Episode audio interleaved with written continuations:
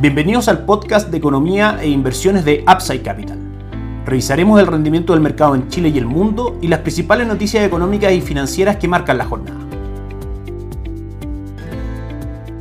Muy buenos días, ¿cómo están ustedes? Miércoles 14 de febrero de 2024, soy Ramiro Galeano, fundador de Upside Capital. Les doy la bienvenida a otra edición más de mercados en Upside Capital. Fuertes correcciones presentaron los tres principales índices bursátiles de Estados Unidos ayer. Dow Jones cayó un 1.35%, S&P 500 retrocedió un 1.37% y Nasdaq bajó un 1.8%. Esto debido, como decíamos en el podcast del día de ayer, a la publicación de los datos de IPC correspondiente al mes de enero en Estados Unidos, que en su medición anual total marcó un crecimiento del 3 1% por sobre las estimaciones del mercado de crecimiento del 2.9%, aunque por debajo de lo que creció la inflación anual en su medición total en el mes de diciembre de 2023, que fue de un 3.4%, donde sí hubo alzas por sobre lo esperado y por sobre las mediciones del mes anterior fue en el IPC mensual, tanto total como subyacente. Una mala noticia, como decíamos ayer, tanto para la economía como para los mercados, es un motivo vital para que la Reserva Federal siga retrasando el comienzo del ciclo de recorte de tasa de política monetaria en esa economía. Recordemos que el recorte de tasa de política monetaria esperado para 2024, según lo comunicado por la Reserva Federal en su reunión de 2023, ha sido el principal factor que ha tenido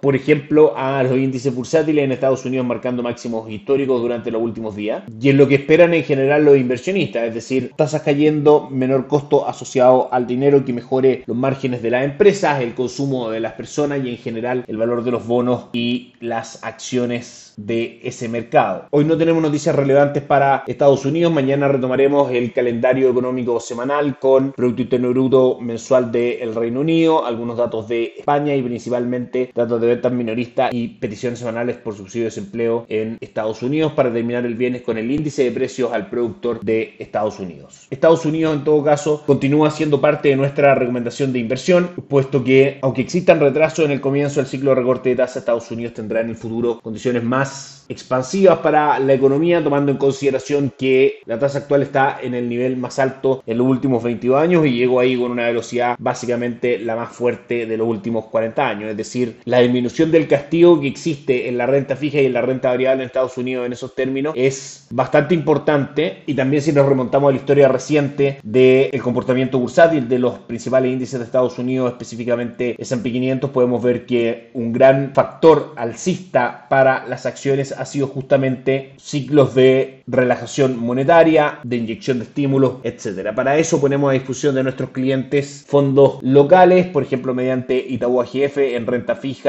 Itaú Income, fondo espejo de PIMCO Income, fondo en dólares y renta dinámica global, fondo en pesos con cobertura de tipo de cambio, con una cartera de inversión de renta fija extranjera. Por la parte de renta variable, Itaú Global Brands, fondo espejo de Morgan Stanley Global Brands y Top USA son las opciones que tenemos para renta variable en plataforma local de Itaú GF por parte de Principal, una serie de fondos mutuos de renta variable de Estados Unidos hacia Europa, entre otros, y también a través de Principal AGF, plataforma Allfans, para acceder a invertir en fondos mutuos del mercado extranjero directamente, opción que también tenemos a través de Itaú Corredores de Bolsa mediante plataforma Perchi. Vamos con la revisión del mercado. Ayer el dólar cerró en 970,90, hoy en nuestras pantallas cotiza en 960, probablemente el mercado local descontando que aún van a haber más demoras en el ciclo de recorte de tasa de política monetaria en Estados Unidos y eso de alguna otra manera podría también retrasar un recorte de tasas en Chile, haciendo que el peso gane valor frente al dólar y que el dólar hoy día tienda a caer. Recordemos que el ciclo de recorte de tasa por parte del Banco Central de Chile ha sido el principal factor alcista para el dólar durante el último tiempo. La fuerza vendedora, como decíamos, lo iba a cotizar en 960. Si es que hay una ruptura de esos niveles, probablemente veamos los próximos objetivos del dólar por la parte inferior del gráfico en 950. El cobre cayó ayer fuerte, luego la noticia de Estados Unidos que básicamente encarece al dólar y encarece por ende el precio de los commodities. Sin embargo, hoy sube un 0.35%, cotiza en 3 dólares con 72 centavos. Consolida la zona de 3 dólares con 68, 3 dólares con 70 como soporte y desde ahí mantiene como objetivo en primera instancia de mantenerse la fuerza alcista 3 dólares con 75 centavos. El IPSA ayer perdió un 1.26%, cerró en 6.024 puntos en línea con lo que fue el mal comportamiento bursátil de las principales plazas alrededor del mundo. Hoy avanza un 0.6% en 6.060 puntos. Las acciones más tasadas son Cencosud que sube un 1.53% 1.56%, Sokimich que avanza un 1.21% y en el AM que avanza un 0.65%. El índice mantiene una pérdida durante el año 2024 del 2.8% y un upside durante los últimos 52 meses del 13.55%. Nuestra recomendación de inversión al respecto, Itaú Toesca Chile Equities por parte de Itaú AGF, fondo espejo de Toesca Chile Equity, un fondo con un excelente track record frente a Lipsa, por supuesto referido a acciones locales y por parte de Principal AGF Capitales Acciones Chilenas, también un fondo recomendado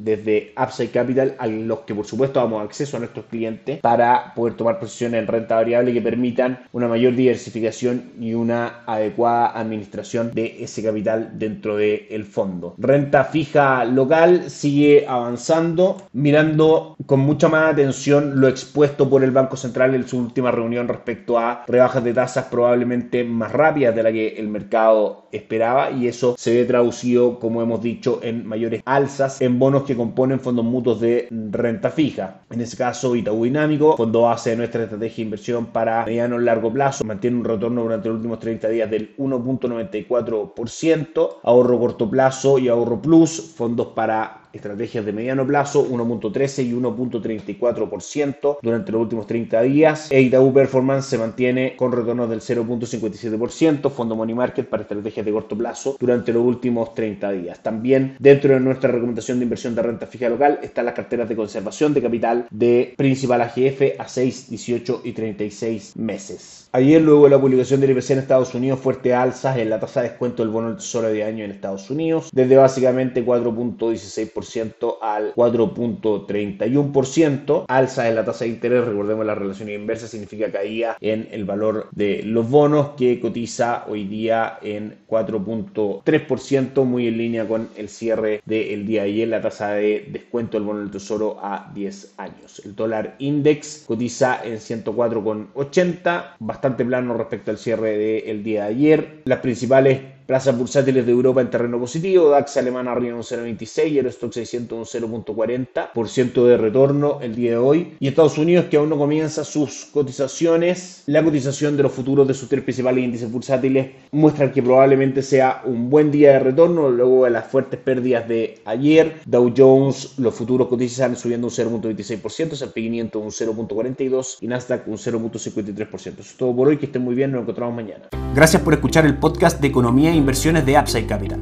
Te invitamos a visitar nuestro sitio web www.upsidecap.cl y contactarnos para brindarte una asesoría objetiva, sin sesgo y con una mirada global para tus inversiones.